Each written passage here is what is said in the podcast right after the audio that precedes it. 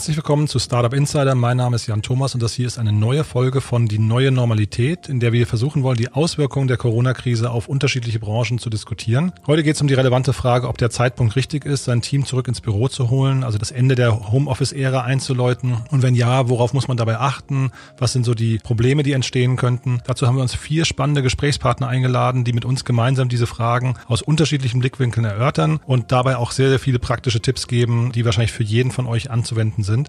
Außerdem gibt es in dieser Folge zum ersten Mal was zu gewinnen. Dazu kommen wir gleich. Aber bevor wir einsteigen, hier erstmal der Hinweis auf unseren Partner der heutigen Sendung. In der letzten Folge hatte ich ja bereits mit Florian Nöll von PwC kurz vorgestellt, wie unsere Partnerschaft aussieht und auch was PwC für Startups tun kann. Trotzdem hier nochmal eine kurze Übersicht.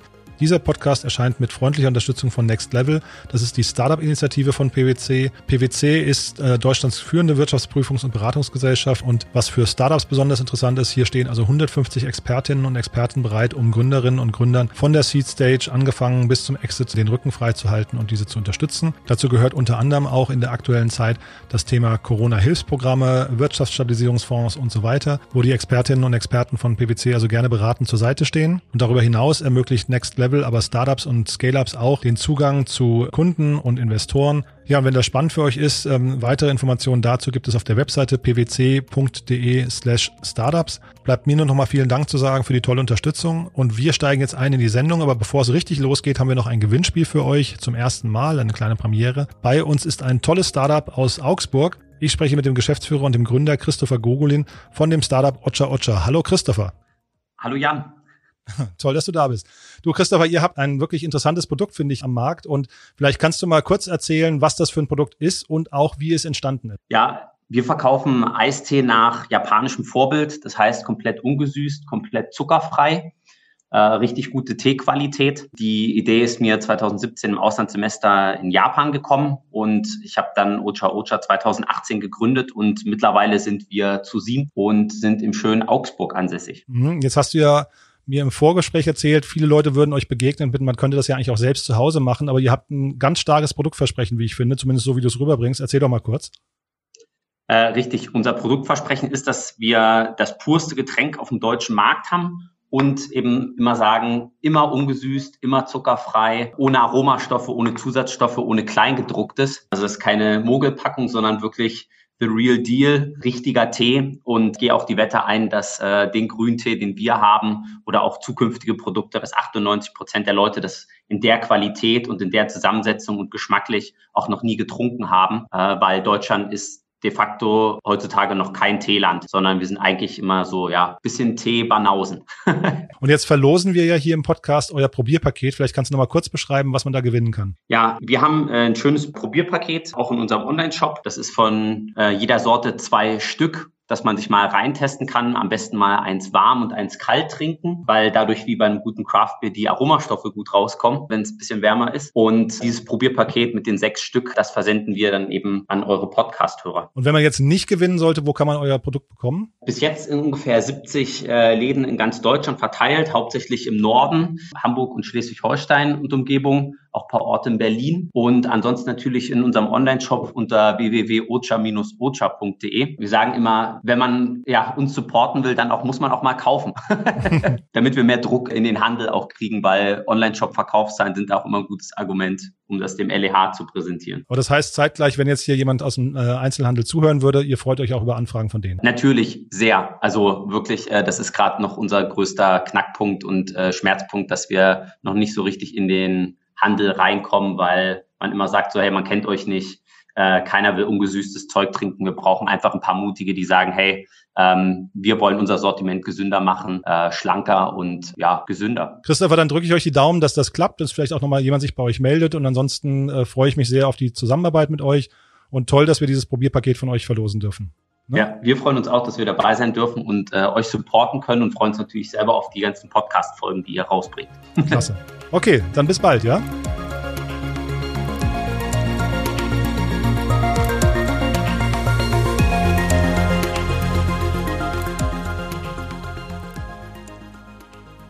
Ja, das war also Christopher Gogolin von Ocha Ocha und wir freuen uns natürlich sehr über das Gewinnspiel.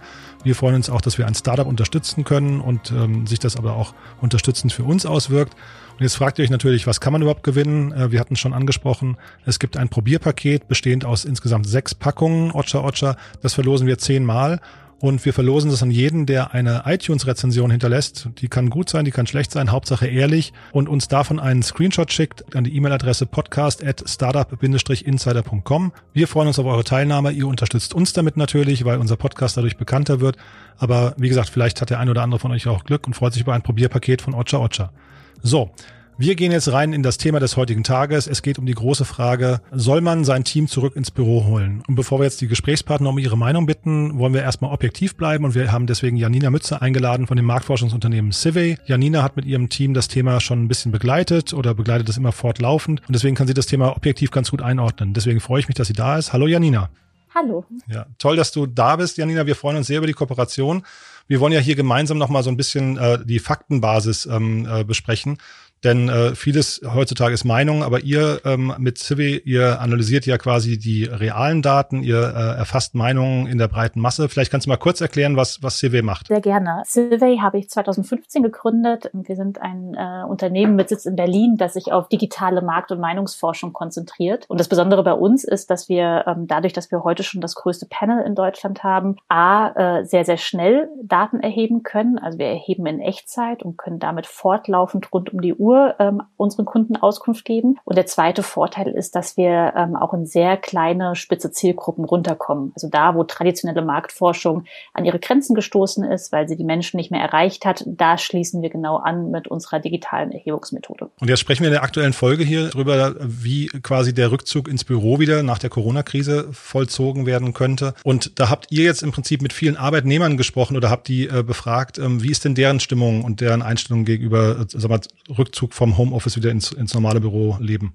Ja, das ist natürlich ein super spannendes Thema und wir haben uns natürlich auch ein bisschen aus dem aus der eigenen Lebenserfahrung im Büro sehr früh diesen Fragestellungen gewidmet und die Menschen gefragt, ob sie sich in Zukunft mehr oder weniger Homeoffice wünschen und ähm, da sehen wir, dass sich eine große Mehrheit von also ähm, über zwei Drittel der Beschäftigten wünscht in Zukunft sehr regelmäßig Homeoffice ähm, machen zu dürfen. Das ist wirklich jetzt auch nur unter denjenigen befragt, die auch tatsächlich Homeoffice, bei denen das technisch möglich wäre. Also der Kassierer wurde nicht befragt beispielsweise beispielsweise oder jemand, der auf dem Bau arbeitet und präsent sein muss, aber eben alle anderen, bei denen es technisch möglich ist. Wir sehen allerdings auch, dass knapp ein Fünftel sagt, sie würden nie Homeoffice machen wollen oder zehn Prozent sagen nur in Ausnahmefällen. Also das ist vielleicht auch was, was sich mit der eigenen Erfahrung deckt. Es gibt einfach Menschen und das ist dann häufig auch sehr persönlich, für die diese Präsenz im Büro dann doch sehr wichtig ist. Aber die überwältigende Mehrheit sagt, und das ist bestimmt jetzt auch nochmal getriggert durch diesen Corona-Effekt, dass Homeoffice doch äh, regelmäßiger zum Tragen kommen soll. Jetzt hast du mir im Vorgespräch erzählt, ihr habt auch Daten erhoben zum Thema Videokonferenzen und Dienstreisen. Äh, magst du da nochmal kurz ein bisschen ausführen? Ja, also ich glaube, wenn man über Homeoffice spricht, muss man natürlich auch so ein bisschen die Konsequenzen ähm, betrachten. Was heißt das eigentlich? Und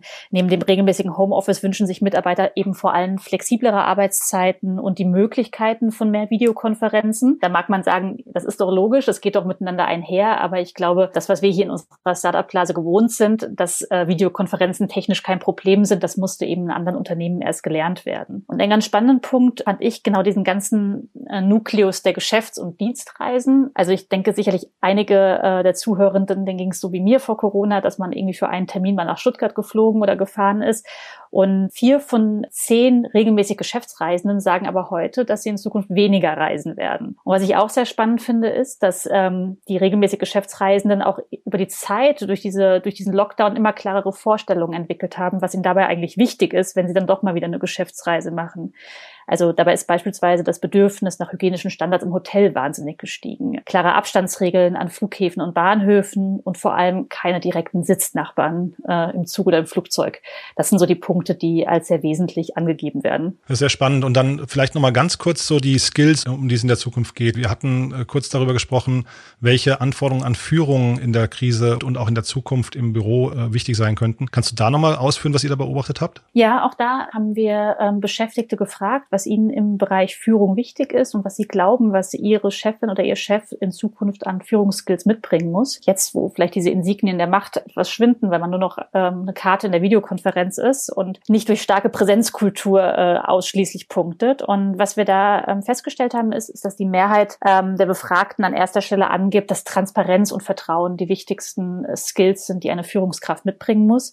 Transparenz ähm, geht natürlich in beide Richtungen. Also wie arbeite ich, woran sitze ich gerade, gibt es Probleme, wie wird das eigentlich sichtbar gemacht, wenn man sich nicht an der Kaffeemaschine trifft? Und das Thema Vertrauen ist, glaube ich, ein ganz großes Thema, weil ähm, es hier natürlich auch viel um Vertrauensvorsprung geht. Also ich kann nicht ständig neben dem Schreibtisch der anderen stehen und kontrollieren, was sie tun, sondern ich muss einfach darauf vertrauen, dass es gemacht wird. Darüber hinaus steht an Stelle zwei die Kommunikationsstärke. Ähm, ich glaube, das erklärt sich auch von selbst, dass natürlich jetzt mehr oder anders kommuniziert werden muss, wenn sich die Arbeitsweise verändert. Und dann kam direkt an Stelle drei, und das finde ich persönlich eigentlich einen spannenden Punkt, klare Schwerpunktsetzung und Struktur. Das greift so ein wenig in die, in die Kommunikationsstärke auch ein. Aber es ist eben nicht nur wichtig, viel zu kommunizieren, sondern auch klare Schwerpunkte zu setzen, zu sagen, worum geht's heute und diese Arbeit auch transparent zu machen, die Meilensteine transparent zu machen und diese Struktur auch in dieser hybriden Arbeitssituation zwischen On-Site und Remote eben auch gut abzubilden. Und ich glaube, das sind so die drei Führungskompetenzen, äh, die in Zukunft noch wichtiger werden. Toll, Janina. Du, dann danke ich dir sehr. Wie kann man dich erreichen, wenn man mit euch zusammenarbeiten möchte? Tatsächlich über alle möglichen Socials oder ähm, einfach auf unserer Webseite www.survey.com. Wir freuen uns. Klasse. Wir freuen uns auch. Dann sage ich danke bis hierher und bis zum nächsten Mal dann. Ja? Bis dahin. Danke dir. Tschüss.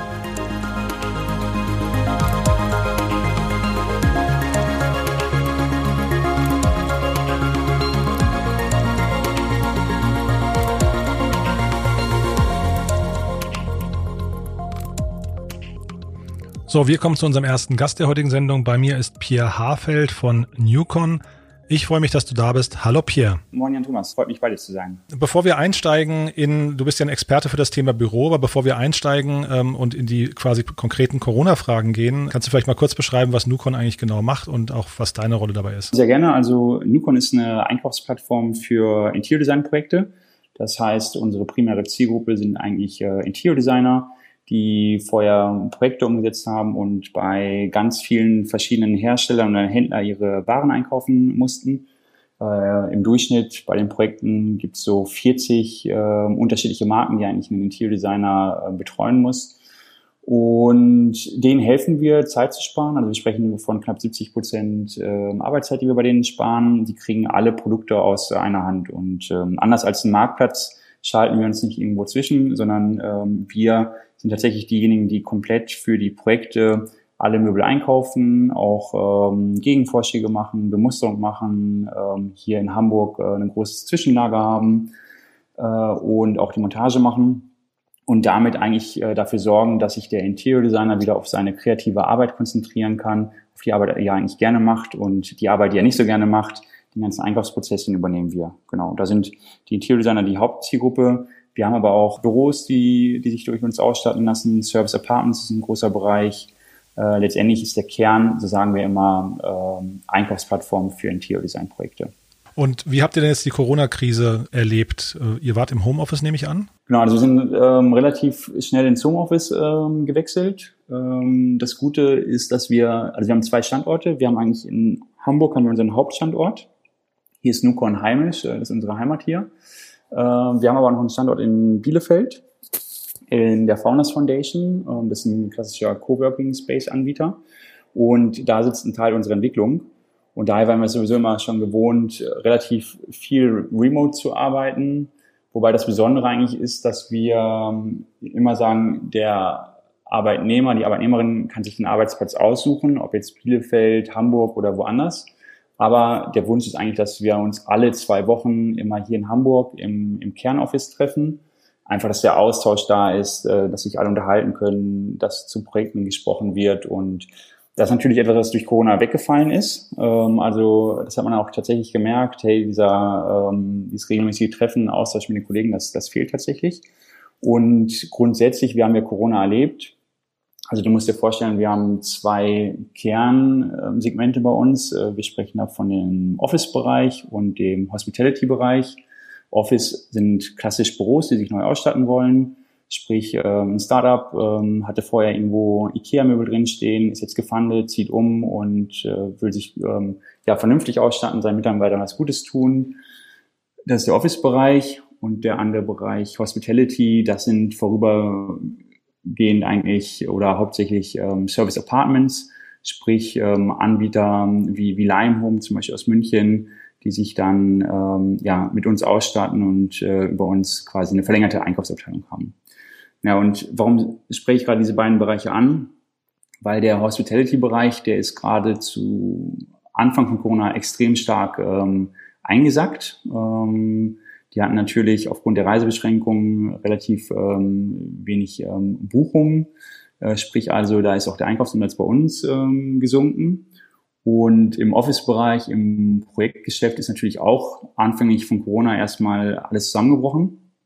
Und äh, wir haben jetzt aber im Laufe von Corona gemerkt, dass gerade der Office-Bereich bei uns viel, viel stärker wird. Also ich bin davon ausgegangen, dass Hospitality wieder zu der alten Stärke zurückkehrt. Ist aktuell noch nicht passiert. Dafür ist bei uns eingetreten, dass wir mehr und mehr Office-Projekte haben, weil sich die Unternehmen eigentlich fragen, hey, durch Corona, durch diesen Katalysator Corona, wie muss denn eigentlich mein Büro aussehen äh, morgen? Ähm, ist ähm, Großraumbüro, ist eigentlich das Büro, so wie ich es habe, das Richtige oder muss es anders sein? Mhm. Und was sind da so die Debatten, die ihr führt? Du hattest mir im Vorgespräch erzählt von einer Agentur, äh, die ihr betreut, die das Büro komplett leer geräumt haben, um das neu zu denken. Das kannst du vielleicht nochmal ausführen, weil das ist ja super spannend. Genau, genau. Also es gibt äh, unterschiedliche Debatten. Vielleicht zu dem Punkt, äh, den ich dir im Vorgespräch gesagt habe, den du gerade angesprochen hast. Ähm, das ist für uns ein total spannender Case. Das ist eine Agentur, die in Ostwestfalen sitzt und die hat ganz klassisch, also das kennen wir, glaube ich, alle, ähm, den Großteil Schreibtische, Arbeitsplätze im Büro stehen. Und dann gibt's halt einen kleinen Bereich ähm, für, für Meeting, für Zusammenkünfte. Und der Inhaber dieser Agentur hat sich eigentlich gefragt, so, okay, ähm, wie muss denn eigentlich das Büro in der Zukunft aussehen? Und wie ist es mir denn möglich, radikal zu denken? Also wie ist es mir denn möglich, überhaupt frei zu denken? Und was er gemacht hat, was ich total klasse finde und auch mutig finde, er hat gesagt, okay, jetzt, wo noch alle im Homeoffice sind, ich räume das Büro hier komplett leer. Ähm, ich nehme alles raus, alles an Möbeln raus, ich will hier einen freien Raum haben und denke jetzt nochmal neu. Und das ist auch so ein bisschen ähm, das, was wir sehen, dass die vorhandenen Räume eigentlich optimiert werden. Also äh, zu Anfang von Corona, weiß ich noch, gab es ähm, zwei unterschiedliche Diskussionen. Die eine Richtung ähm, war, okay, Büros müssen größer werden, weil du musst auch zukünftig mehr Abstand halten. Man geht davon aus, dass auch zukünftig vielleicht nochmal eine Pandemie auf uns zukommt. Keiner hofft es, aber es könnte sein. Und ähm, die Büroflächen werden größer. Was wir aktuell in den Projekten sehen und aber auch im eigenen Verhalten, gerade bei uns im Büro merken, ist, dass genau Gegenteiliges passiert. Die Büros werden eher kleiner, beziehungsweise man optimiert seine Flächen. Man hinterfragt eher, hey, muss ich noch für 100 Prozent meiner Mitarbeiter eigentlich ähm, eine Arbeitsfläche vorhalten oder reicht es vielleicht für, für 30 oder 40 Prozent der Mitarbeiter nur noch eine Arbeitsfläche vorzuhalten, weil der Rest sowieso dann im Homeoffice sitzt oder woanders äh, unterwegs ist und mehr Meetingräume und mehr Räume für kulturellen Austausch eigentlich äh, bieten sollte. Mhm. Das heißt, für dich ist eigentlich oder für euch ist klar, Corona sorgt, hat dafür gesorgt, dass das Homeoffice bleiben wird. Corona hat ganz klar dafür gesorgt, dass das Homeoffice ähm, bleiben wird. Ähm, ich glaube, das ist ähm, ganz stark das Thema Homeoffice verstärkt. Was aber, was wir auch merken in den Gesprächen, ist tatsächlich, ähm, einen Aspekt, der, der, der oft vergessen wird, äh, dass nicht jeder eigentlich Platz für ein Homeoffice hat. Also jetzt arbeitet äh, jeder im Homeoffice und äh, jeder hat sich am Anfang auch damit wohlgefühlt, hey, äh, neuer Freiraum und ich kann mir den Tag anders einteilen. Aber nicht jeder hat nochmal einen zusätzlichen ähm, Platz für einen Schreibtisch. Nicht, nicht jeder hat die Möglichkeit, in Ruhe äh, zu arbeiten, weil es äh, verschiedenste Ablenkungen gibt. Ähm, nicht jeder hat irgendwie einen ergonomischen Schreibtischstuhl oder einen guten Schreibtisch bei sich stehen. Und da sehen wir tatsächlich noch ähm, große Herausforderungen und ähm, das sehen wir gerade im Markt, dass es äh, unterschiedlich gelöst wird. Äh, zum einen, dass äh, große Unternehmen sich fragen, okay, wir finden es eigentlich ganz gut, dass das Thema Homeoffice äh, mehr genutzt wird, weil das auch heißt, wir kommen mit weniger Fläche aus. Aber was müssen wir denn eigentlich den Mitarbeitern an, ähm, an, an Fläche oder an, an Produkten zur Verfügung stellen. Also wie könnte ein Paket aussehen für Mitarbeiter? hast du aber, wie ich gerade gesagt habe, immer noch diese Frage gelöst, okay, jetzt gibt dir jemand einen schönen Schreibtisch und einen Schreibtischstuhl, du hast aber keinen Platz dafür und du willst vielleicht nicht bei dir im Schlafzimmer und am Esstisch arbeiten. Ich glaube persönlich, dass das Thema Coworking nochmal viel mehr Fahrt durch Corona aufnehmen wird. Wir merken das auch bei Nukon. Unser Kernbüro ist hier in Hamburg und äh, zweiter Standort ist in einem Coworking Space. Und ich kann mir vorstellen, dass das auch eine sehr gute Alternative ist für viele Unternehmen, dass sie sagen, das Büro ist das Herzstück des Unternehmens, ist die Zentrale. Dort treffen sich Mitarbeiter regelmäßig, dort hast du einen Austausch, dort hast du Meetings, dort hast du Kundengespräche. Und dann räume ich meinen Mitarbeitern und Mitarbeiterinnen auch noch die Möglichkeit ein, in einem Coworking Space äh, ihrer Wahl einen Platz zu haben und äh, flexibler zu agieren, weil, wie gesagt, nicht jeder will im Homeoffice arbeiten, nicht jeder hat die Möglichkeit. Und jetzt vielleicht nochmal zu eurem Geschäftsmodell. Ähm, ihr stattet ja, ihr helft Büros schöner zu machen. Was muss man denn tun als, ähm, jetzt sage ich mal, klassischer Bürobetreiber, ähm, der jetzt vielleicht das Homeoffice, der vielleicht wir, sogar gedanklich gegen das Homeoffice ankämpft? Äh, was muss der tun, um sein Büro möglichst attraktiv zu machen, damit sich wieder seine Mitarbeiter auf das Büro freuen können?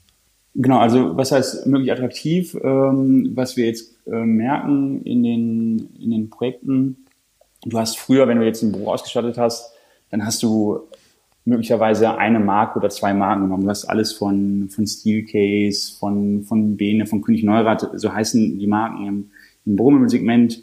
Du hast dich komplett mit einer Marke ausgestattet. Das kennt man auch von vielen Büros noch, ähm, gerade von, von vielen Mittelständlern. Wenn du da reingehst, du siehst eigentlich eine Linie, ähm, es ist alles mit einer äh, Produktserie ausgestattet. Und die attraktiven Büros, ähm, wo es eigentlich das beste Feedback gibt in Richtung ähm, Arbeitgeberattraktivität, sind die Büros, die viel, viel wohnlicher sind. Äh, Im Schnitt sprechen wir so von 40 unterschiedlichen Marken, die in so einem neuen, modernen, attraktiven Büro eigentlich integriert sind. Und das sind dann oft Marken, wo die Stühle für den Aufenthaltsbereich eigentlich aus dem Esszimmerbereich kommen, also eigentlich gar nicht aus dem Office-Bereich. Äh, also das ist so ein Aspekt, ein Punkt, dass die Büros äh, wohnlicher werden.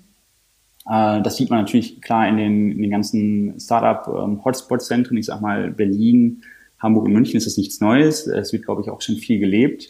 Äh, das Thema kommt aber jetzt gerade durch Corona nochmal viel mehr im Mittelstand an. Und der andere Punkt, und das finde ich eigentlich auch ganz interessant, wir gehen davon aus, dass es viel mehr Rotation auf den einzelnen Arbeitsplätzen gibt. Äh, also wir haben das ja vorhin angesprochen, ähm, du hast früher für jeden Mitarbeiter einen einzelnen Platz gehabt. Heute und morgen wirst du vielleicht drei oder vier Mitarbeiter auf einem Platz ähm, haben, weil die sich diesen Platz ähm, tageweise teilen. Und da haben auch die Hersteller schon vor Jahren eigentlich Produkte entwickelt, zum Beispiel Schreibtischstühle, wo du eigentlich gar keine Einstellungsmöglichkeiten hast, also manuell. Und das sind dann Schreibtischstühle, die sich komplett automatisch deinem Körper, deiner Statur, ähm, deinem Gewicht anpassen.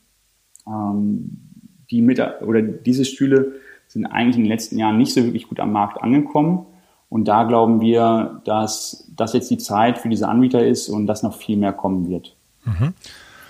Dann Vielleicht noch einmal zu euch. Äh, ihr, ihr wart im Homeoffice, ihr habt, ihr habt das jetzt wieder aufgelöst, du hattest von zwei Standorten erzählt. Kannst du noch mal deine Erwartungen an euren quasi Rückzug wieder ins Büro, ähm, äh, den nochmal kurz beschreiben.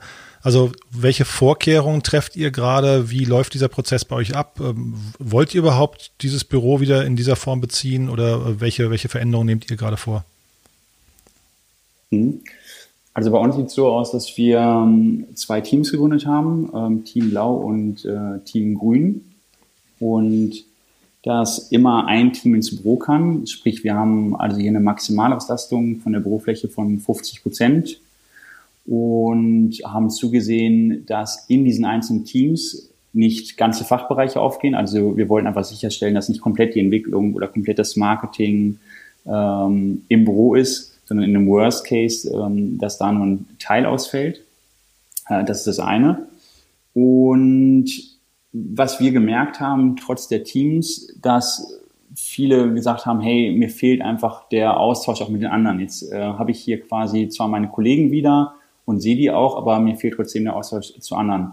Und wir sind dazu übergegangen, dass wir noch viel mehr auch Möglichkeiten außerhalb des Büros nutzen. Sprich also, teilweise finden Team-Meetings äh, hier im Stadtpark statt ähm, oder auf irgendwelchen anderen Outdoor-Flächen.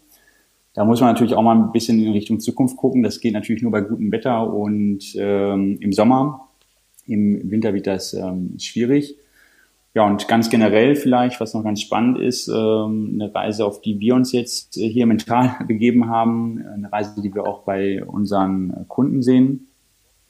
Wir hatten vor Corona hatten wir einen Mietvertrag auf dem Tisch liegen für eine Fläche, die viermal so groß ist. Weil wir einfach gesagt haben, okay, es gibt auch bei uns Wachstum, ähm, wir wollen aber auch mehr Freiraum bieten. Wir wollen auch eine kleine Showroom-Fläche haben, um äh, Interior-Designern auch eine Möglichkeit zu geben, mit ihren Kunden bei uns zusammenzukommen. Und dann kam Corona und dann haben wir natürlich, ähm, mein Co-Founder Philipp und ich gesagt, hey, sofort stoppen. Wir können das nicht unterschreiben. Das Risiko ist viel zu groß. Wir wissen eigentlich gar nicht finanziell, wie lange geht Corona, wie geht die Situation für uns aus. Und jetzt haben wir gemerkt, ähm, dass wir eigentlich diese Fläche gar nicht mehr haben wollen, weil wir davon ganz stark oder wir gehen ganz stark davon aus, dass wir auch unsere Fläche, ähnlich wie bei unseren Kunden, anders nutzen müssen. Also wir haben die eigentlich nicht, nicht passend optimiert. Wir haben hier ganz viele Arbeitsplätze, ganz viele Schreibtische drin stehen äh, und wir glauben einfach, dass wir mehr Schreibtische hier rauswerfen werden, mehr Meetingräume ähm, einplanen, einbauen, mehr Telefonboxen einbauen, mehr Raum für kulturellen Austausch hier ermöglichen, mh, Räume für Kundengespräche anders gestalten. Ja, das ist so bei uns die Veränderung eigentlich und die Erwartung auch, dass, äh, dass durch Corona die, die Flächen anders genutzt werden, anders optimiert werden. Mhm. Genau. Du, das klingt sehr spannend. Ähm, von meiner Seite aus wären wir durch. Haben wir aus deiner Sicht noch irgendwas Wichtiges vergessen? Ähm, was hatten wir wichtig zu wissen? Ich glaube nichts gerade. Also ähm, finde ganz schön, dass ich dir einen kurzen Einblick geben konnte und fand das ein sehr schönes Gespräch. Fand ich auch, Pia. Du dann vielen, vielen Dank. Ähm, alles Gute erstmal. Ich danke dir. Und wir bleiben in Kontakt, ja? So machen wir es. Mach's gut. Bis dahin. Bis. Alles klar. Ciao. Ciao.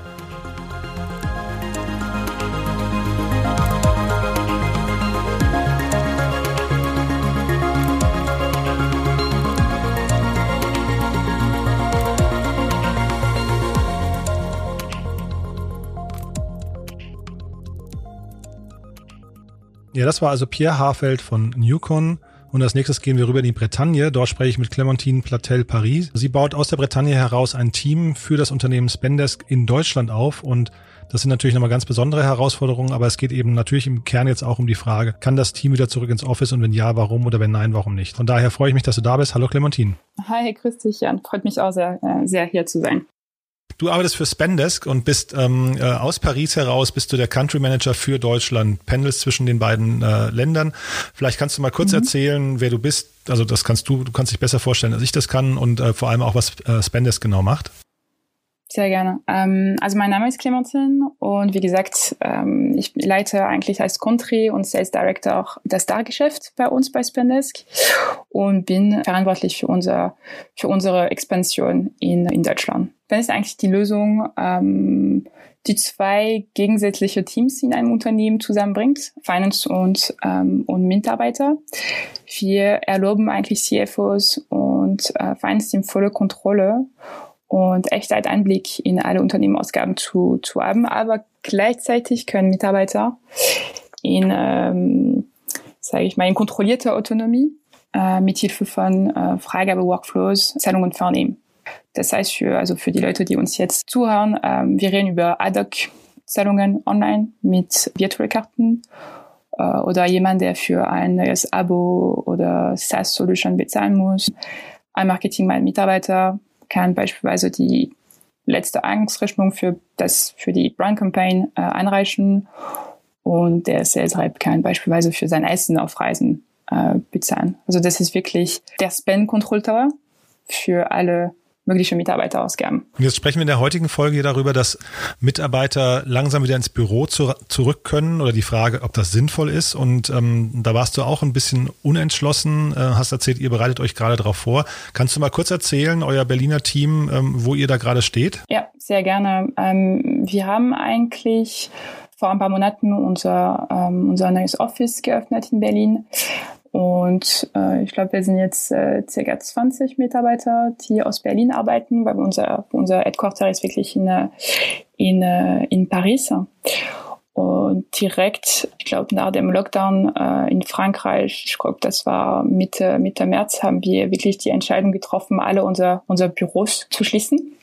Also auch unser Berlin-Office äh, war eben und ist eigentlich noch, äh, noch geschlossen. Das heißt, ähm, ich bin selbst jetzt gerade ähm, in, äh, in der Bretagne und leite unser, unser Team komplett remote. Und was hat euch denn, ähm, also du hattest mir im Vorgespräch erzählt, dass ihr gerade dabei seid, das Berliner Office möglicherweise wieder zu öffnen, dass das also jetzt in Kürze wieder soweit sein kann, dass Mitarbeiter zurück ins Büro können. Was waren denn die Gründe, warum erst jetzt oder warum schon jetzt? Ähm, was sind die Gründe, die aus eurer Sicht dafür und dagegen sprechen? Also ich glaube, ich habe das ja ein bisschen, äh, ein bisschen vorher, äh, vorher erzählt, Jan. Ähm, Spendes hat wirklich eine sehr starke Unternehmenskultur. Wie gesagt, äh, unser Motto ähm, ist wirklich ein Unternehmen aufzubauen, in dem ähm, Menschen gemeinsame Erinnerungen äh, teilen können. Und wir glauben und bin eigentlich sicher, dass dieses spezielles äh, Mindset, das gemeinsame Ziel, die Motivation vor dem Mitarbeiter, ähm, die ähm, die Elementen sind, was uns heute zu einem der schnellsten wachsenden SaaS-Unternehmen in Europa gemacht hat. Und das, das ist wirklich äh, warum äh, der Grund, warum äh, wir jetzt heute äh, unser Mitarbeiter wieder zusammenbringen zu, zu wollen. Ich habe eigentlich auch mein Team schon äh, gefragt, okay, wollt ihr eigentlich jetzt weiter remote arbeiten? Fühlt ihr euch gut genug, äh, komfortabel genug, um eigentlich äh, wieder ins Büro zu, ähm, zu kommen? Und es war, die Antwort war auf jeden Fall 100 Prozent äh, ja vor Corona äh, bei Spendes. Wir, wir hatten täglichen Treffen, mehrmaligen Zusammenkommen pro Woche, äh, unser Donnerstagsbiers äh, etc. Und das fällt auf jeden Fall. Die vermissen äh, diese, diese Stimmung, die, die vermissen zusammen, äh, zusammen zu sein. Und es war sehr, sehr wichtig für uns, diese Entscheidung jetzt zu treffen, unser, unser Büro äh, in Berlin nochmal zu, äh, zu öffnen, aber mit auf jeden Fall bestimmte Sicherheitspunkte, äh, wie zum Beispiel äh, Masken und 100% sicher, dass es äh, mindestens zwei Meter zwischen Tische, Tische und Mitarbeiter gibt, etc. Und das ist jetzt fast alles bereit. Ähm, und ich glaube, wir werden jetzt unser, unser Berliner Office wieder am Montag öffnen. Mhm. Das heißt, ich verstehe letztendlich die Unternehmenskultur von euch, die du siehst, die lässt sich remote erstmal nicht richtig abbilden. Das ist erstmal eine Kernaussage, ja, richtig? Ja, ja das ist richtig, ja. Mhm. Und gab es denn auch Bedenken äh, gegen die Öffnung des Büros? Also ähm, gab es Punkte, wo ihr gedacht habt, es wird schwierig, das Büro zu öffnen oder man sollte vielleicht sogar noch warten? Ich glaube, das war wirklich eine Company-Entscheidung. Unser Pariser Office äh, ist wirklich jetzt erst diese Woche auch geöffnet. Äh, das ist ein bisschen strenger als äh, was wir für unser Berliner Office geplant haben.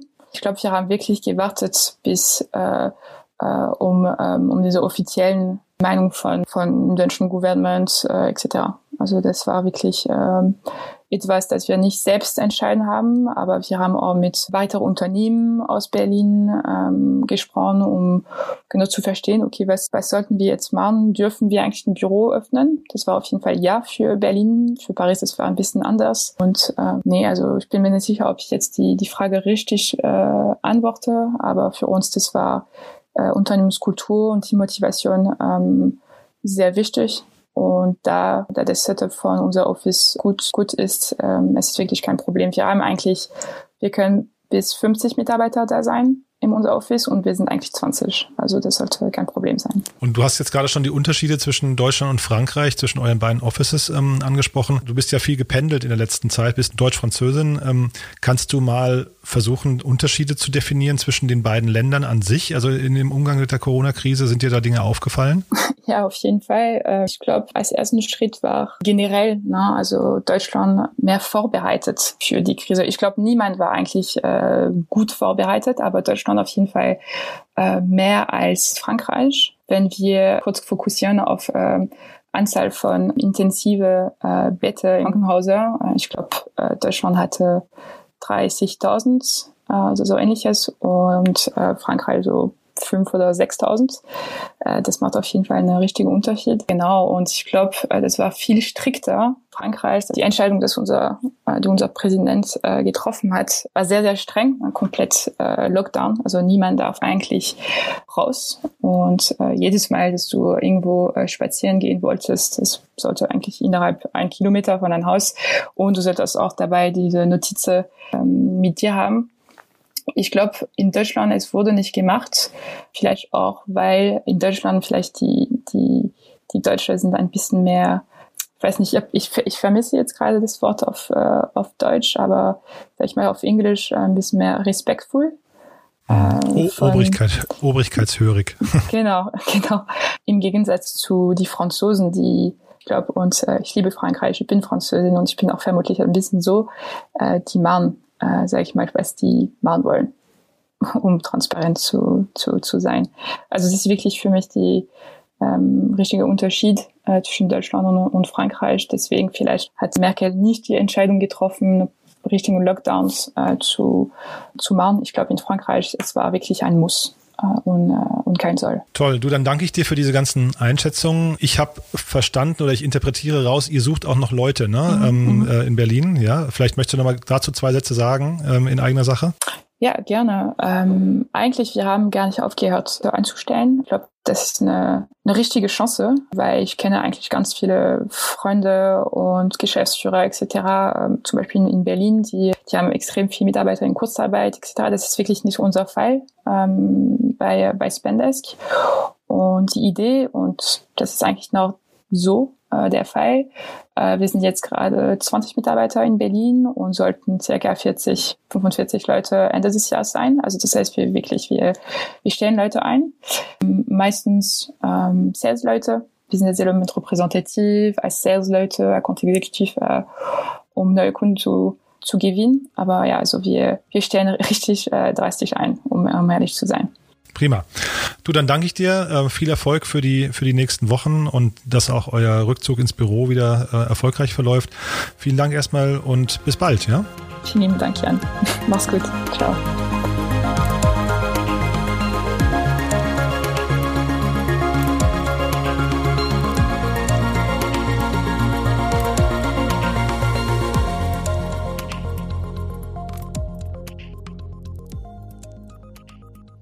Ja, zurück aus der Bretagne, zurück nach Berlin. Ich unterhalte mich als nächstes mit Inga Kajademir. Sie ist seit vier Jahren bei Unicorn. Ja, und aufgrund der vielen Mieter, die Unicorn hat, hat sie natürlich einen sehr guten Überblick über die Wünsche und die Tipps und Tricks und die Vorkehrungen, die man treffen muss, wenn es zurück ins Büro geht. Deswegen freue ich mich sehr, dass du da bist. Hallo Inga. Hallo, schön, dass ich da sein darf. Toll, dass du bei uns bist, Inga.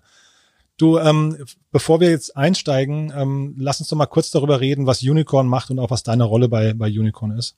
Ja, Du hast mich ja schon vorgestellt. Ich bin COO bei Unicorn. Das heißt, ich äh, leite das operative Geschäft. Unicorn ist ein Workspace-Anbieter in Berlin. Wir haben aktuell 14 Standorte in Berlin. Workspace bedeutet in unserem Fall, wir vermieten komplett ausgestattete Büros. Ähm, Firmen können also zu uns kommen und können für von einem Monat bis zu fünf Jahre oder noch länger bei uns ihre Büros mieten. Das ist so das rundum sorglos Paket. Sie bekommen dann schon alles, Schreibtisch, Internet, äh, unser Community Barista, der tollen Kaffee macht. Das ist im Prinzip alles inkludiert. Und wenn man jetzt mal die Corona-Krise sich ähm, äh, vornimmt, ähm, war das jetzt ein robustes Thema oder, oder musstet ihr da auch Standorte schließen oder haben auch Mieter vielleicht sogar gekündigt? Also wie, wie hat sich die Krise für euch dargestellt? Tatsächlich war das bei uns sehr gemischt. Also Standorte schließen mussten wir nicht. Wir sehen allerdings auch, dass sich das natürlich für uns stark verändert hat und für unsere Mieter. Das war natürlich ein starker Einschnitt. Man kann im Prinzip sagen, mit den Kontaktbeschränkungen hier in Berlin hatten wir dann auch diesen starken Einschnitt. Das haben wir natürlich gesehen. Ähm, die meisten Mieter haben ihre Mitarbeiter ins Homeoffice abgezogen. Das heißt, wir haben natürlich auch gemerkt, schlagartig waren unsere Spaces deutlich leerer. Es gab natürlich auch Mieter, die ins Straucheln gekommen sind, die wirtschaftliche Probleme hatten durch die Corona-Krise und dann auch Verträge kündigen mussten, obwohl wir wirklich versucht haben, mit all unseren Mietern, dass wir uns irgendwie einigen können. Wir haben also wirklich versucht, da auch allen entgegenzukommen, weil wir ja wissen, die Zeiten sind für niemanden leicht gewesen. Nichtsdestotrotz gab es tatsächlich dann Mieter, die gekündigt haben. Wir haben im Gegenzug aber auch gemerkt, dass neue Mieter dazu kamen. Also tatsächlich, also es gab Unternehmen, die auf uns zukamen, weil sie eben teilweise auch Ausweichflächen brauchten, also weil sie gemerkt haben, unsere Büros sind zu klein, wir können diese Abstandsregeln für unsere Mieter nicht gewährleisten. Das waren Firmen, die auf uns zukamen und sich bei uns dann noch eingemietet haben. Es gibt aber auch Mieter, das hat man vor allem so, ich würde mal sagen, nach vier Wochen Homeoffice ungefähr gemerkt. Nicht jeder hat ja ein perfektes Homeoffice zu Hause. Also nicht jeder hat zu Hause einen Schreibtisch, einen Schreibtischstuhl. Viele sitzen mit ihren Kindern vielleicht am Küchentisch, arbeiten da. Das schafft ja auf Dauer niemand so wirklich lange. Und auch da hatten wir dann Mieter, die zu uns gekommen sind, weil sie ihren Mitarbeitern eben eine Ausweichmöglichkeit bieten wollten zum Homeoffice, weil tatsächlich auch nicht jeder von zu Hause arbeiten kann. Also wir konnten da beides beobachten. Jetzt ist ja gerade die große Debatte, ob man die Büros wieder öffnen soll. Einige Unternehmen fangen damit schon an, die Mitarbeiter kommen zurück. Andere sind da vielleicht noch ein bisschen zögerlicher. Wie ist denn dein Blick darauf? Jetzt habt ihr ja relativ viele Mieter. Ist da jetzt gerade quasi der, der große ähm, Rückzug wieder zum, zum Büro zu spüren oder ist das noch sehr zögerlich? Wir merken, dass es so langsam wieder anläuft. Es schwankt tatsächlich stark in unseren Spaces, aber wir merken, es kommen immer mehr zurück. Und wir glauben wirklich auch, dass es daran liegt, dass natürlich viele haben gemerkt, man, man kann auch dezentral arbeiten. Aber wir merken jetzt auch, dass äh, da doch so ein Grundbedürfnis da ist, dass die Leute auch ihre Kollegen wiedersehen wollen, dass man doch auch wieder soziale Kontakte haben will, dass man nicht immer isoliert zu Hause sein möchte und dass da jetzt die ersten wieder zurückkommen. Und wir haben relativ früh schon damit angefangen, unsere Mieter auch zu kontaktieren und sie über die Maßnahmen zu informieren, die wir innerhalb unserer Spaces ergriffen haben, damit die Mieter mit einem guten Gefühl zurückkommen können. Also wir versuchen da auch so ein Stück weit die Angst zu nehmen oder entgegenzukommen, dass wir wirklich allen nur anbieten können, kommt zurück. Wir haben Punkte entwickelt, mit denen wir glauben, dass es sicherer ist in den Spaces. Ihr könnt zurückkommen. Wir haben also mal als Beispiel Maßnahmen, die wir ergriffen haben. Wir haben natürlich überall Handdesinfektionsmittel stehen. Wir desinfizieren die Oberflächen, die Handkontaktoberflächen regelmäßig, wie zum Beispiel Türklinken oder die Tresen im Barista-Bereich. Wir helfen unseren Mietern, wenn es darum geht, wie man zum Beispiel die Schreibtische in den Räumen stellen kann, so dass man den geforderten Mindestabstand einhalten kann. Wir empfehlen unseren Mietern, dass natürlich auch regelmäßig gelüftet wird. Wir erinnern nochmal an mehreren Stellen bei uns in den Spaces auch daran, denkt an, an die Nies- und Husthygiene, wascht euch regelmäßig die Hände. Also, dass wir diese allgemeinen Verhaltensregeln, dass wir da immer wieder dran erinnern und ähm, auch innerhalb unserer Spaces immer wieder auf den Mindestabstand aufmach, äh, aufmerksam machen und zum Beispiel auch die Meetingräume entsprechend umgestellt haben, dass dort die Stühle in einem gewissen Mindestabstand stehen und wir da dann auch wieder regelmäßig desinfizieren. Also da versuchen wir schon alles möglich zu machen, dass unsere Mieter sich auch sicher und wohl bei uns fühlen. Mhm. Das heißt aber, wenn ich das richtig verstehe, ist deine Empfehlung oder eure, eure Empfehlung als Betreiber eigentlich, dass man zurückkehren kann ins Büro, aber vielleicht eben nicht mit der bisherigen Dichte, weil die Tische anders stehen müssen und dass man vielleicht sich entsprechend verhalten muss, aber dass man eigentlich das Büro wieder als sicheren Ort begreifen könnte. Ich würde schon sagen. Ich sage natürlich immer, wir so ein Stück weit, die Endverantwortung bleibt natürlich bei dem Mieter, aber es gibt viele Verhaltensregeln, wenn man auf die man achten kann und äh, die wir auch unterstützen. Und natürlich ist man bei uns flexibel. Das heißt, wenn jetzt einer unserer Mieter sagt, dass er seine Teams zum Beispiel trennen möchte, aus Sicherheitsgründen, dass er zum Beispiel sagt, ich habe eine große Marketingabteilung, ich möchte nicht mehr, dass die alle in einem Büro sitzen, sondern ich möchte die auf mehrere Teams aufteilen, was ja durchaus eine Strategie von vielen Firmen ist, dann hat man bei uns einfach auch die Flexibilität, dass wir sagen können, naja, dann schauen wir mal, wo haben wir noch freie Büros, dass ihr euch eventuell auch innerhalb der Fläche anders aufteilen könnt, dass ihr da auch wirklich den Platz habt, um euch aufzuteilen. Also diese Möglichkeiten gibt es natürlich schon. Und da setzen wir uns auch gerne mit unseren Mietern zusammen und überlegen gemeinsam, was man machen kann. Du hast jetzt die ganzen Maßnahmen beschrieben, die von eurer Seite aus äh, ergriffen wurden. Gibt es denn auch Anforderungen oder Wünsche, die von Mietern an euch gestellt wurden und vielleicht auch manche, wo du, weiß nicht, vielleicht ein bisschen Schmunzeln kommst, wo du sagst, das ist jetzt ein bisschen zu viel oder so? Ach, ich würde sagen, zu viel gibt es nicht. Manchmal entstehen dadurch sogar ganz tolle Ideen, würde ich sagen. Also es war zum Beispiel so, dass ein Mieter mal gefragt hatte, also ein, ein Mitarbeiter von, von einer Firma, die bei uns Mieter sind, hatte, sprach ihm genau dieses Homeoffice-Szenario an und meinte, ja, zu Hause, ich habe da irgendwie, ich habe gar keinen Schreibtisch und keinen richtigen Schreibtischstuhl, kann ich nicht meinen Schreibtisch, den ich hier bei euch hatte, mitnehmen? Und dann haben wir gesagt, na ja, klar, also ihr habt ja das Büro bei uns gemietet, natürlich kannst du den Schreibtisch mitnehmen. Und dann hatten wir darüber nachgedacht und haben gedacht, na ja, das wird wahrscheinlich einigen Leuten so gehen, dass die zu Hause eben keinen Schreibtisch haben oder keinen Schreibtischstuhl oder vielleicht nur einen und der Partner ist auch zu Hause. Und dann haben wir unseren Mietern eben angeboten, dass wir das auch nach Hause liefern, den Arbeitsplatz, wenn das gewünscht ist. Mhm. Also so kann da ja raus, durchaus auch was draus entstehen. Und es gibt manchmal Wünsche, die man so ohne weiteres nicht umsetzen kann, aber wir versuchen immer alles möglich zu machen. Mhm.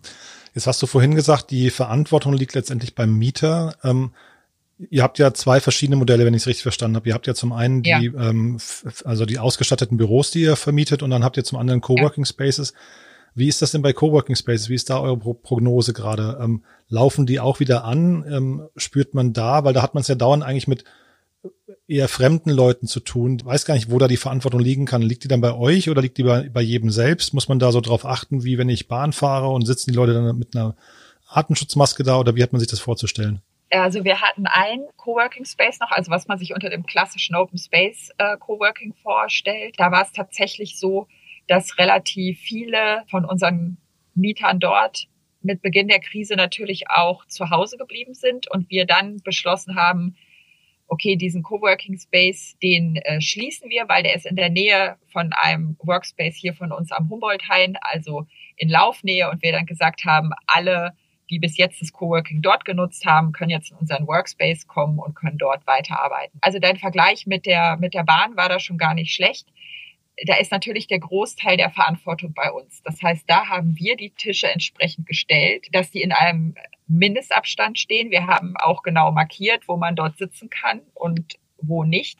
Und da ist es schon an uns auch zu gucken, dass, also wenn Sie dort arbeiten, muss dort keine Maske gehalten, äh, getragen werden, weil wir halt einen sehr großen Abstand dort haben. Aber natürlich müssen wir dann darauf auch achten, dass wir zum Beispiel sagen, der Tisch, wenn man geht, man hat dort eben keinen festen Arbeitsplatz. Wenn man geht, muss man seine Sachen mitnehmen, dass der Tisch frei ist und wir den Tisch reinigen können am Ende des Tages. Das sind dann natürlich Sachen, auf die wir da verstärkt achten müssen. Dass wir zum Beispiel die ähm, Lehnen vom Schreibtischstuhl, die Armlehnen, den Schreibtisch, alles, was mit Händen in Kontakt kommt, dass wir das regelmäßig reinigen. Und dass wir auch darauf achten, wir sprechen eine starke Maskenempfehlung aus in unseren Spaces und da liegt es natürlich auch an uns, immer wieder daran zu erinnern, zum Wohle aller, bitte tragt die Maske. Man kann auch in jedem von unseren Spaces Masken käuflich erwerben. Also da versuchen wir tatsächlich, ja, das ist schon so ein bisschen bei uns auch immer wieder dran zu erinnern, dass diese Regeln, die wir aufgestellt haben, zumindest in unseren Flächen, die von allen genutzt werden, dass die da auch eingehalten werden. Also die, diese Community-Flächen, die wirklich von all unseren Mietern genutzt werden, da liegt die Verantwortung bei uns auch zu schauen, dass die Regeln eingehalten werden. Und da sind wir sehr hinterher tatsächlich. Haben wir sonst wichtige Tipps noch vergessen, äh, Inga, die du vielleicht loswerden möchtest, Beobachtungen, die du gemacht hast oder Empfehlungen, die du abgeben kannst zu, was ich, anderen Unternehmen, die jetzt wieder zurück ins Büro kommen? Also eine Beobachtung, die ich gemacht habe, war eigentlich, dass also mit dem, mit dem Tag dieser Ausgangsbeschränkung, was ich ja eben schon gesagt habe, was, was einfach so, so ja, wie so ein Ruck durch, durch Berlin und die Berliner Wirtschaft ging. Ich war erstaunt, wie ähm, gut das für uns als Team funktioniert hat, also wie toll wir als Team dann doch zusammengehalten haben, wie schnell unsere Mitarbeiter doch ähm, auch mit dabei waren und Ideen geliefert haben und auch dabei sind und, und dass diese Regeln eben eingehalten werden, die Hygienestandards einzuhalten, die wir haben, da auch immer wieder hinterher sind und schauen und auch tolle neue Ideen entwickeln, wie wir eben mit der Situation umgehen. Also das ist auch unheimlich viel kreatives Potenzial freigesetzt worden. Das fand ich einfach sehr schön, das so mit zu beobachten. Man könnte ja vermuten, dass alle den Kopf hängen lassen, aber es ist im Prinzip das genaue Gegenteil passiert. Und äh, das fand ich sehr schön. Also es war eher so, dass alle noch motivierter sind und noch mehr dabei sind und alle da mit an einem Strang ziehen. Das war wirklich sehr schön. Ja, es klingt auch so, als habt ihr euch mit der, mit der Krise irgendwie arrangiert, ne? Wenn jetzt die Büros sich langsam wieder füllen, kann man ja vielleicht darauf hoffen, dass das bei euch dann auch wieder ganz schnell zur Normalität äh, übergeht. Ich verstehe wahrscheinlich trotzdem richtig, ihr freut euch trotzdem, wenn man, wenn man sich bei euch meldet und sagt, wir möchten gerne noch ein Ausweichbüro ähm, für unser Team ja, buchen oder so, dann Genau, ne? Also von daher das vielleicht als kleiner Impuls an jeden Hörer. Du Inge, dann danke ich dir. Das war sehr spannend. Toi toi toi für die nächsten Schritte und ja, bis bald hoffentlich. Ja, ich danke dir. Bis bald.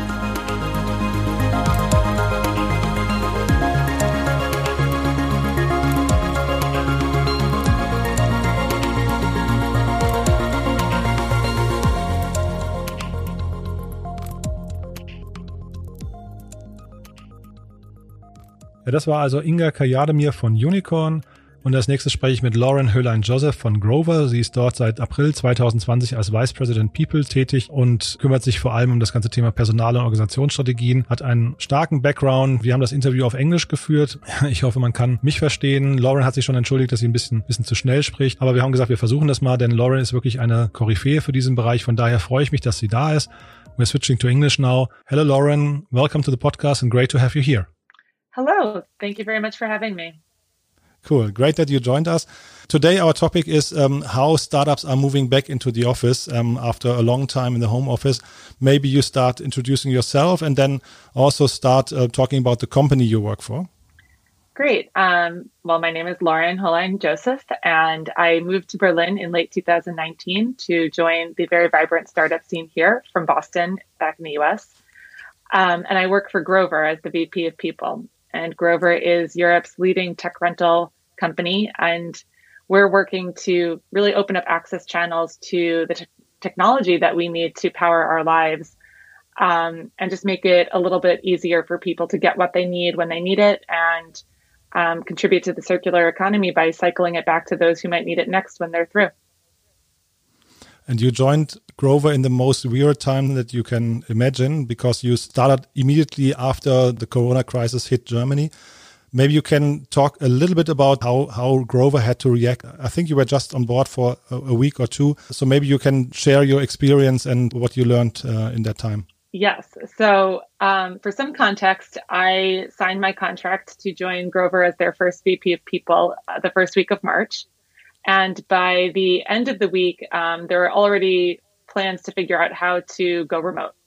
Um, so I was I was meant to start in mid-April um, and had this lovely month planned uh, between roles. You know, was going to enjoy some garden leave, and then this hit. Um, and I worked with the team really closely even prior to my start, just to make sure that the communication and the plans in place were were sound. And then when I rolled on in early April, I could kind of pick up the reins and help guide the people side of the organization through through this time. Um, it is definitely a strange time to join guiding all things people as the company shifted from 100% in office to 100% remote and then in relatively short order figuring out what the in between would look like and how we would navigate those waters and what would you see is the biggest challenge when when moving to remote? I understand your team is approximately a bit more than 100 people, right? We've just over 120 people. Um, and to be honest, moving remote wasn't the biggest challenge. I think, you know, people miss the social aspect of it. We have a very energetic and very dynamic young startup environment. Um, you know, Friday night parties after the team meeting is a really big and important part of the culture. And so shifting to the remote environment where there's a premium on productivity, people were getting a ton done, but really missed the interaction with one another was, of course, a challenge. Um, but logistically, it really wasn't so complicated. We are a tech rental company, so we were able to equip people with the things they needed pretty rapidly to make sure that they had proper setups. And um, we had the tools we needed to ensure continuity of work. So that part went went well, um, and honestly, I think went much more smoothly than any of us expected. That you know, the first company wide meeting that we held over Zoom, it worked great. And then we started to create some some engagement measures to make sure that people had an opportunity to banter with one another. You know, everyone come armed with a beer and we'll play a game after the company wide update just to have that social interaction. The bigger challenge from a logistics standpoint and just from a long range creativity standpoint is how we transition from 100% remote to the semi remote environment, where some people will be in the office, some people are still working from home. Um, and it's going to be that way for quite some time. And so, how do we continue to make sure all people are equally engaged, regardless of their, regardless of their logistics and regardless of their location, um, while not losing efficiency and not losing energy? And so that that's something that we're really playing with to make sure that we we harness the flexibility, harness everything we've learned from this experience, while not falling into some kind of in between trap. Mm-hmm.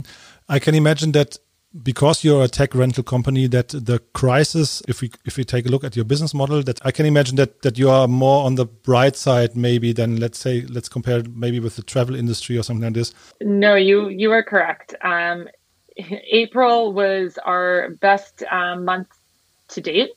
Um, it you know we really saw a boom in business as people needed equipment to set themselves up for success regardless of where they work. You know all of a sudden we had this environment where the entire the entire continent and increasingly a good portion of the world was working from their homes for the first time.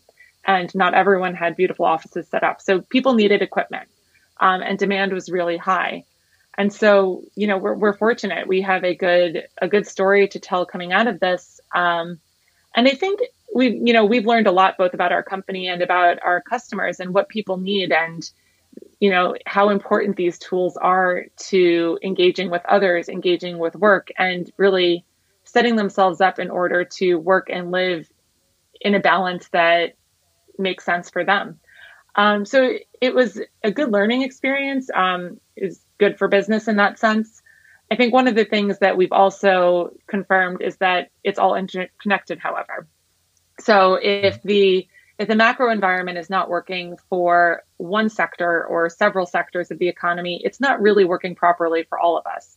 So, you know, we're, we're keeping in mind that our customers are facing perhaps hardship that they were not previously.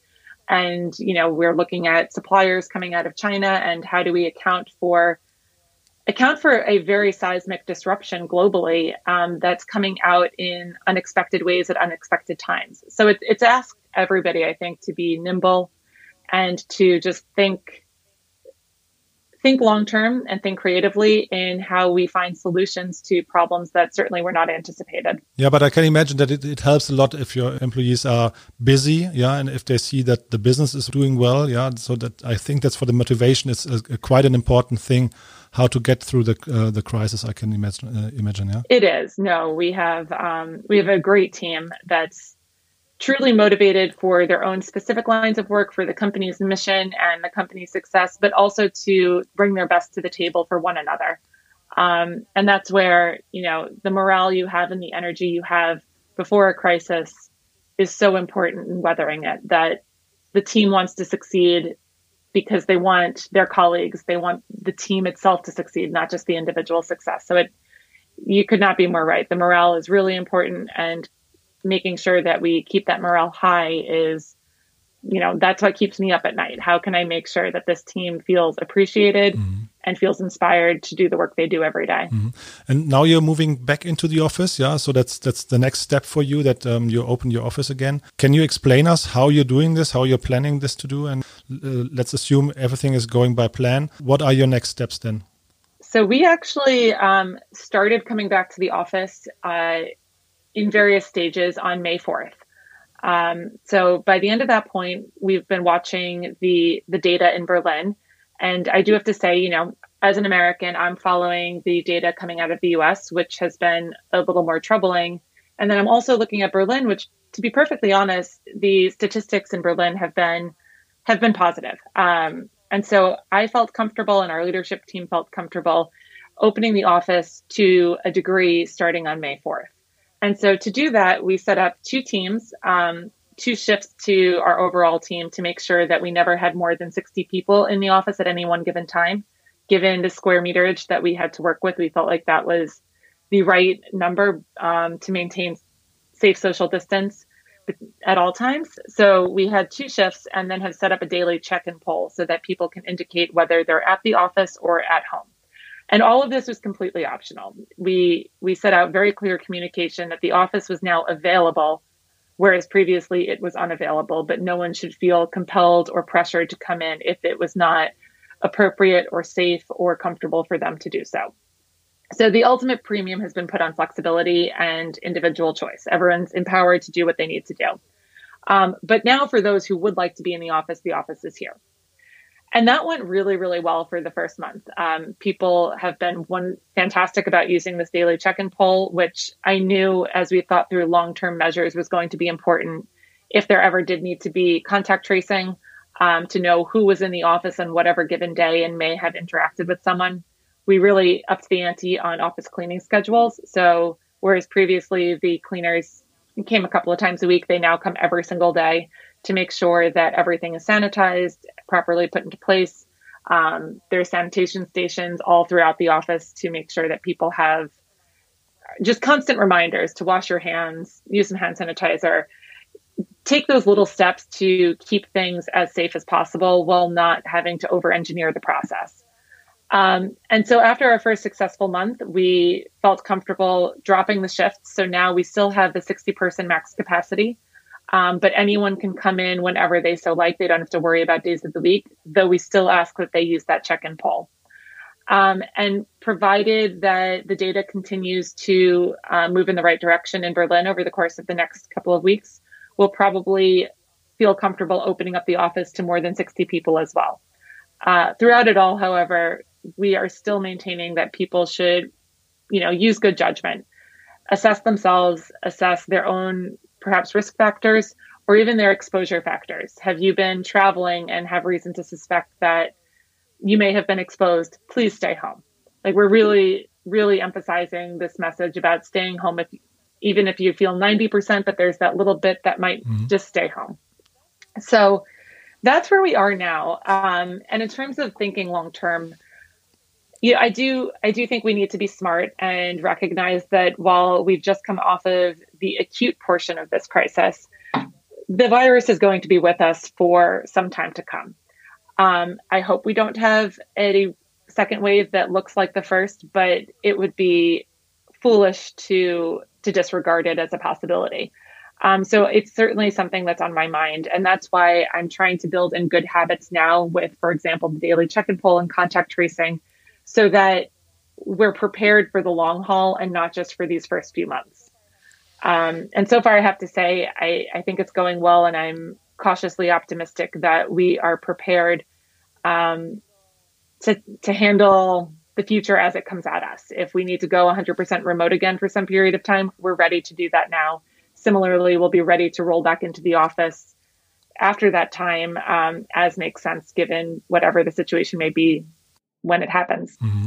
And as a vice president, people, how do you see what what kind of skills do you see that people may need in the future more than they needed them in in the past? Is this changing? Are there I don't know different kind of leadership skills that people need? Are there I don't know uh, communication skills that were not important in the past that are now needed, or how do you see that? That is a great question, and I think the the first and perhaps most obvious, but equally most important answer is communication. You know, this has always been something that people talk about as pivotal to being a good leader, to being a good manager.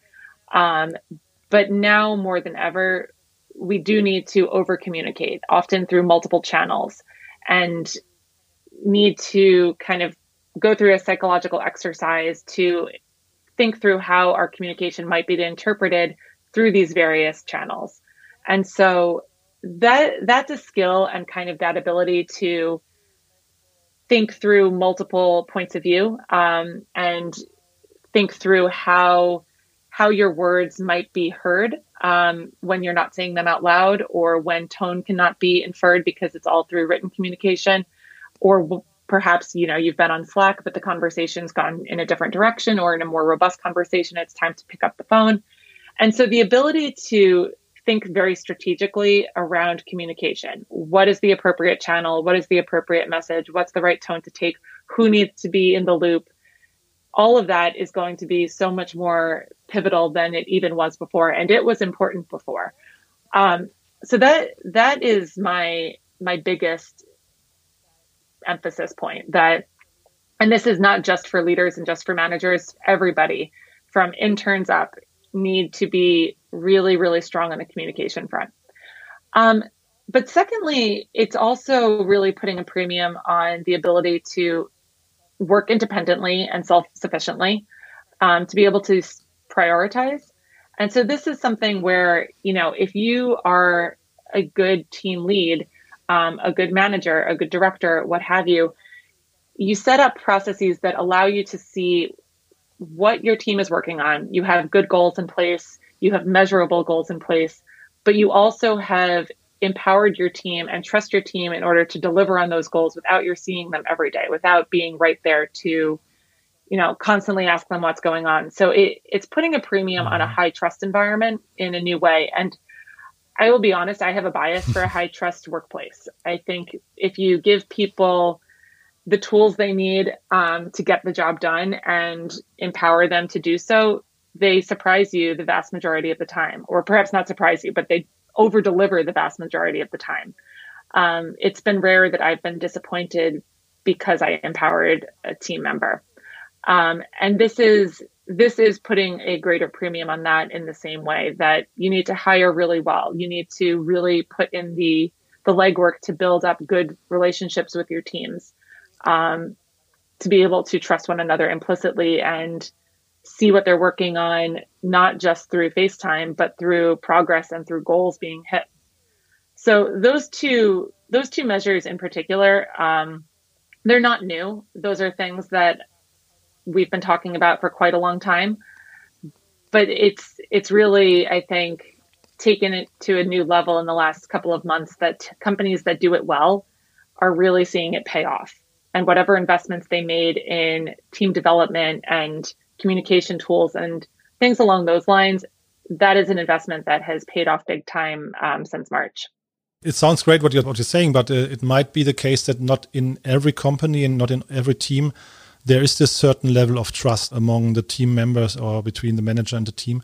So, what is your advice on them? You just said um, you, you need to have I don't know measurable goals and and KPIs that so that you can be sure that people are working. But how do you? I mean, this is a very I think a thin ice and very difficult to handle. Yeah, if if you have people in your team that you are not sure what they are doing. Are they watching Netflix the whole day and just pretending to be online? I mean, I would honestly flip that question back to the leadership team of a given company and say, why don't mm you mm-hmm. trust your team?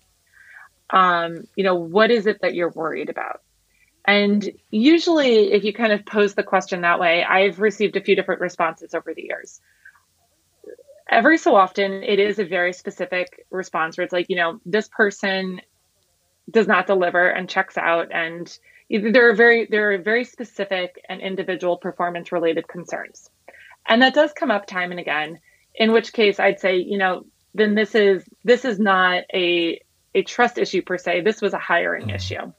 And so that this issue needs to be addressed specifically and discreetly with regards to this particular employee, but it does not necessarily indicate what you could expect from the entire team. Most of the time, if I ask, you know, why don't you trust your team, I get a response that's along the lines of, we just haven't done it that way and it's people who have come up through a much more stringent FaceTime environment, and you know that you you can't be what you can't see, and they haven't really seen a great example of this type of work style. And so it is a leap of faith if you're transitioning. Growth is hard. If you're transitioning from, you know, point A to point B, you have to develop it. And so most of the time, what really goes far um, are measurable goals. And so you know, I'm not interested in how long somebody's sitting at their desk. I'm interested in the impact of the time that they're working. You know, if we if we need to hit this revenue target, if we need to roll out this new program, if we need to design this new prototype, it's not about the hours, it's about the finished result. And so then you start to break it down and say, okay, in order to get to this result by this date, what do we need to do and what do we need to hit along the way in order to achieve that? And who needs to be involved? Or what team is dependent on this person or this team's work? And once you really start to map out kind of the workflow and the organizational functional flow, you realize it does not matter who's sitting in their chair when, it matters what they deliver and when. And if you set those goals and the employee is really a part of the conversation in terms of setting those goals. And so you say, I'd like this by, you know, Monday. And they say, well, that's fine. However, you know, this takes two weeks to do, not one week, and mm-hmm. here's why. And you can actually have a very reasonable conversation around setting goals that are aggressive. They should be something that are a stretch, but are also achievable. And once you start looking at work from an impact and a performance perspective like that, it becomes much easier to trust that somebody will deliver on their things because you're you don't care where or when or how they do it, you care that they do it. And so that usually helps an organization that's kind of new to this high trust environment um, cross that divide. Mm-hmm. And once you get comfortable with it, you realize it's way better than you know trying to monitor when somebody comes in in the morning and leaves in the evening um, that that becomes it can become an energy drain rather rapidly. Far better to focus your managerial time and efforts on the results at hand. Mm -hmm. Yeah, I was uh, writing a newsletter about new work for maybe a year or something like this, and my impression was that a lot of managers and and um, also founders were blocked, and they they didn't want to move uh, uh, to the home office. They they didn't want to let their people be out of sight, maybe, and now they have to. And you just said that it's their choice now to come back to the office. How do you see that? Um, are, are people going to like the office as much as beforehand, or um, will we have a complete new setup uh, in the future where you have always people working remote and maybe uh, even traveling and working and so on? There is a new kind of freedom. I also think because we had no choice but to be in home office for quite some time, the novelty has worn off. So for people who have never had home office, it seemed very alluring. You know, I've had jobs where I worked primarily out of my home for some time. And so once you've done that, you realize like you kind of miss your colleagues, you miss your office, you miss having a place to go. Um, and so once once both have lost their luster a little bit, where you know working from home is just like working from any other place, and there are some pros and cons, and sometimes it's better. Um, you know, if I have a day where I have many phone calls, I prefer to be at home. Um, it can be a little bit quieter, and I don't feel like I'm disrupting those around me quite as much as I do in our very open floor plan. Um, but if I have days with meetings with people, you know, in the office, I'd much rather be here and speak with people face to face. And others come up with kind of some similar judgment calls based on the work that they have to do and the tools that they need, whether it be physical tools and hardware or even just space and a quiet corner to get it done. Um, in terms of what it looks like for going forward, I increasingly envision the the office as being almost a clubhouse. Um, and it's a place that is kind of a rallying point to really crystallize our culture, but it's not the root of the culture and it's it's a reflection of it. And so we have a very vibrant team that loves to work together. Our culture is alive and well and active on platforms like Slack, for example. And the office should reflect that. And so increasingly, people come here because they want to, not because they have to, because it's a fun place to connect with colleagues, but it's not a mandatory place. If it becomes a disruption because, for example, you do quiet focused work, perhaps the office is not right for you for that day. Um, and once you create that kind of element of choice, the role of the office takes on a very different a different piece of the company experience. Um, so I I'm curious as much as the rest to see how this unfolds in real time. You know, this is the theoretical sounds wonderful, and we'll be watching very closely over the next six months to a year to see is it just as good or better in reality as it was in theory, or are there adjustments that we need to make? But we're prepared to make them. Um, you know, what we've learned through this is that any company can adjust to anything. Anything that you thought was never going to be possible, it 100% is possible. I've spoken with many people in many, for example, secure financial industries who had never been able to work remotely because of regulations within their industry that did not permit homework. Well, that has changed overnight. And it turns out they were very capable of doing their jobs from their computers at home. Um, so I, I think we've all learned that we can be much more nimble and much more dynamic, which I know is a word I've used a lot, but um, we can be quick on our feet in a way that we perhaps underappreciated. And the same will be true going forward. We'll make some changes. If we don't like what we see, we'll make some more changes and adjust and adapt and shift accordingly until we really like the spot that we land at.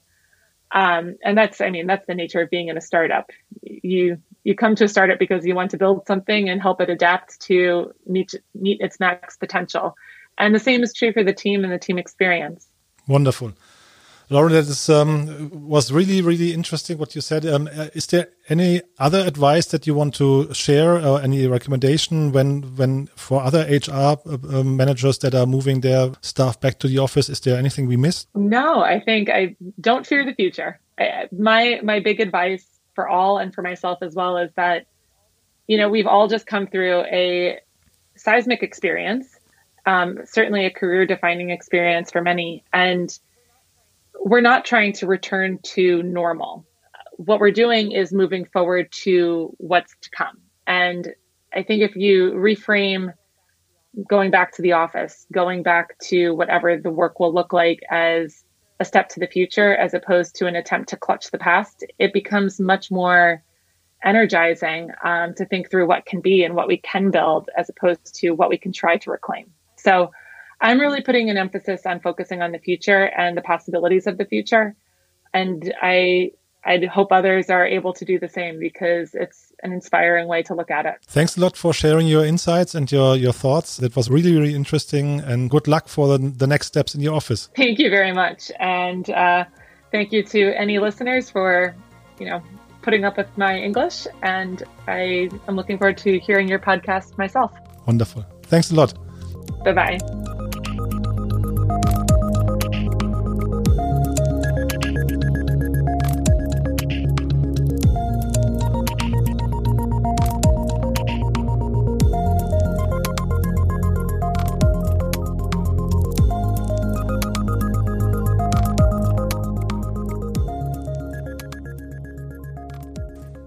So, das war also unsere Mammutsendung zum Thema Sollen Startups zurückkommen ins Büro?